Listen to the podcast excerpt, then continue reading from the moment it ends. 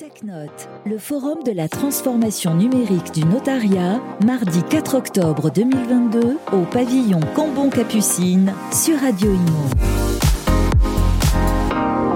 Merci euh, d'être avec nous euh, sur notre antenne euh, sur Radio Imo. Je suis avec Claire Balva qui est une intervenante sur une des tables rondes de cette journée. Vous êtes cofondatrice de Blockchain Partner. Alors pouvez-vous déjà nous, parler de, de, ce que vous avez créé de, de Blockchain Partner? Oui, bien sûr. alors en fait, en, 2015, on a créé avec des camarades d'école euh, ce qui Quelle école Pardon. L'ECP, l'école de commerce. Euh, on a créé Blockchain Partner, qui est un cabinet de conseil spécialisé sur les crypto-monnaies et les blockchains. Euh, et on a intégré ce cabinet au sein de KPMG, qui est un grand cabinet de conseil et d'audit, voilà, qui est assez connu, très bien, début 2021. Euh, et donc on, travaille avec euh, des entreprises du CAC 40 euh, sur les sujets blockchain et crypto pour les aider à comprendre déjà ce que sont ces, outils, à savoir en quoi ça peut être utile pour eux ou en quoi ça peut être une menace et comment adapter par exemple leur direction financière ou leur direction technique à l'arrivée de ces nouveaux actifs. Hmm. Et là vous, vous évoquiez les, entreprises du CAC 40. Est-ce que toutes les entreprises s'y intéressent ou non, juste certaines?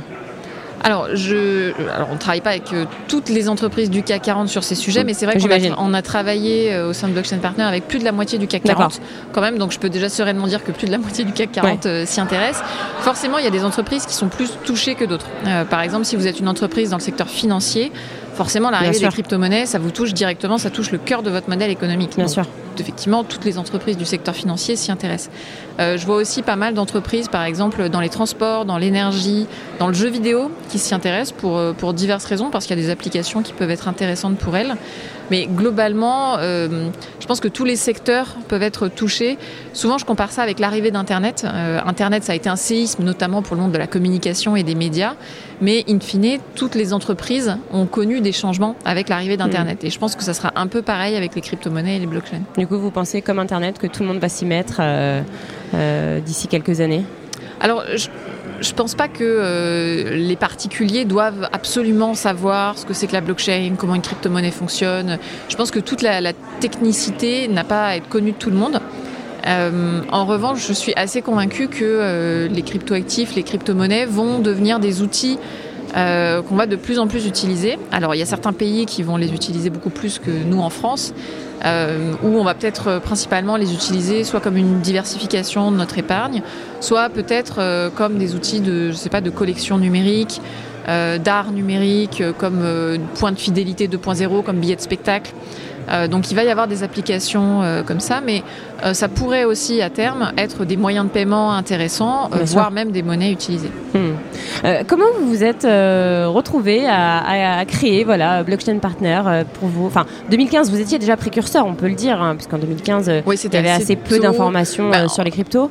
Oui, il y avait surtout pas beaucoup de monde, effectivement, dans les événements à Paris, quand on allait dans les meet-up ou les conférences, il y avait effectivement très peu de monde. C'était encore à l'époque des sujets de, gens qui étaient ultra convaincus par les aspects soit techniques, soit politiques économiques hmm. euh, de Bitcoin. Donc il y avait euh, des gens qui pouvaient être de mouvances euh, libertariennes ou anarchistes ou des, ou des techniciens vraiment très pointus qui avaient compris l'intérêt. Mais c'est vrai que l'écosystème était petit. et donc en 2015, nous, ce qui s'est passé, c'est qu'on a cherché des renseignements sur ces sujets qui nous paraissaient intéressants et que ce qu'on a trouvé sur Internet, c'était quasi exclusivement en langue anglaise. Et donc on trouvait très peu de contenu en français, ça nous a frustrés et on a décidé de pallier ce manque et donc de créer nous-mêmes le contenu en français. Et donc on avait créé à l'époque un site pédagogique qu'on avait appelé Blockchain France. Euh, et puis petit à petit, on a décidé de monter une boîte sur le sujet parce que des entreprises venaient nous voir pour nous dire euh, on a envie de se former, euh, mais on a envie de quelque chose d'une part de très pédagogique, pas forcément technique, et de quelque chose de, euh, c'est un mot anglais, mais business friendly, c'est-à-dire de euh, quelque chose qui soit orienté pour les entreprises et pas hmm. forcément de quelque chose de politiquement hyper engagé, etc. Donc on a répondu à un besoin à ce moment-là. Puis petit à petit, une fois que vous avez fait les formations, vous faites les ateliers, la mission de conseil, le développement technique, et donc on a développé notre cabinet comme ça. Et du coup, ça a pris puisque et ça, et ça a bien marché. Et, globalement, oui, ça, ça, a bien marché. Effectivement, on, a, on est monté jusqu'à une vingtaine de personnes. Euh, et puis on a pris la décision de s'intégrer à un très grand groupe parce que notre conviction, en fait, c'était que euh, tous ces sujets, c'est pas juste des sujets techniques, c'est pas juste des sujets d'innovation, mais c'est vraiment des sujets stratégiques pour les entreprises, notamment dans le milieu financier, assurantiel, mais mm. pas que.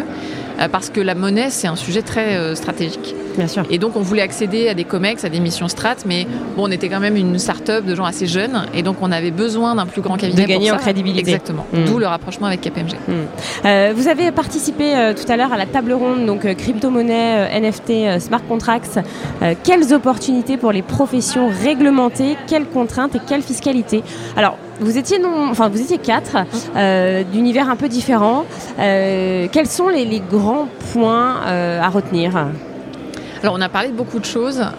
on a parlé, alors je, dirais qu'il y a un peu deux sujets. Il y a un sujet d'utilisation de la blockchain comme outil technique pour faire de la certification de données.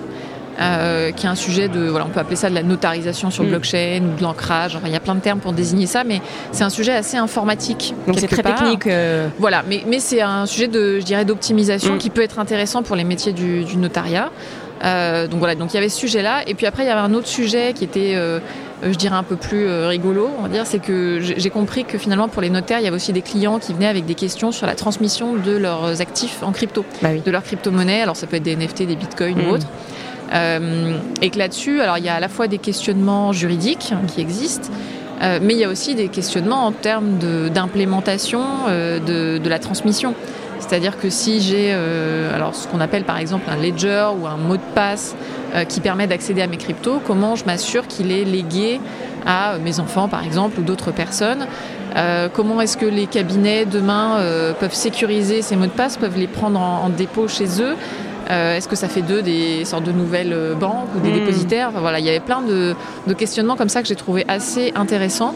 Euh, et sur lesquels je pense que les notaires ont un rôle très important à jouer et vont devoir trouver des solutions assez vite. On parle aussi en ce moment des frais de succession. Hein. C'était un des, projets de, notre président à la suppression de certains. En tout cas, bon, finalement, c'est pas pour tout de suite, mais ça fait partie aussi des questions qu'on se pose quand on lègue à ses enfants, quand on va léguer à ses enfants des crypto-monnaies. Est-ce qu'elles seront, est-ce qu'il y aura un impôt dessus oui, alors je ne suis pas fiscaliste, donc euh, je me prononcerai pas forcément sur, euh, sur ce genre de sujet. Mais c'est des questions qui se posent. Effectivement, c'est clairement des questions qui se posent. C'est de, mm. de, savoir quels sont les, les impôts qu'on va payer lorsqu'on lègue ses actifs.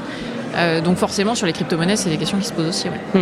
Et s'il y a un mot à retenir de, de cet événement, TechNote 2022, c'est la premie fois hein, que, que, vous assistez C'est la, première fois que je viens à cet événement. Et, et alors, je suis très agréablement surprise parce que euh, moi, je viens pas du tout de l'écosystème du notariat. je connais très peu ce monde-là. Et en fait, je, trouve en venant à cet événement euh, quelque chose de beaucoup plus dynamique et moderne que l'image que j'avais en tête. Des notaires. Euh, des notaires. Non, mais c'est vrai. C'est vrai que l'image qu'on a du notaire quand on connaît pas du tout ce métier, c'est finalement quelque chose d'assez vieillissant. Alors qu'en réalité, quand on vient ici, on, voit vraiment que voilà, il y, a plein de jeunes, ça se modernise beaucoup et, les technologies intéressent aussi beaucoup ces métiers. Bien sûr. Eh bien, merci beaucoup euh, Claire euh, Balba pour cette interview.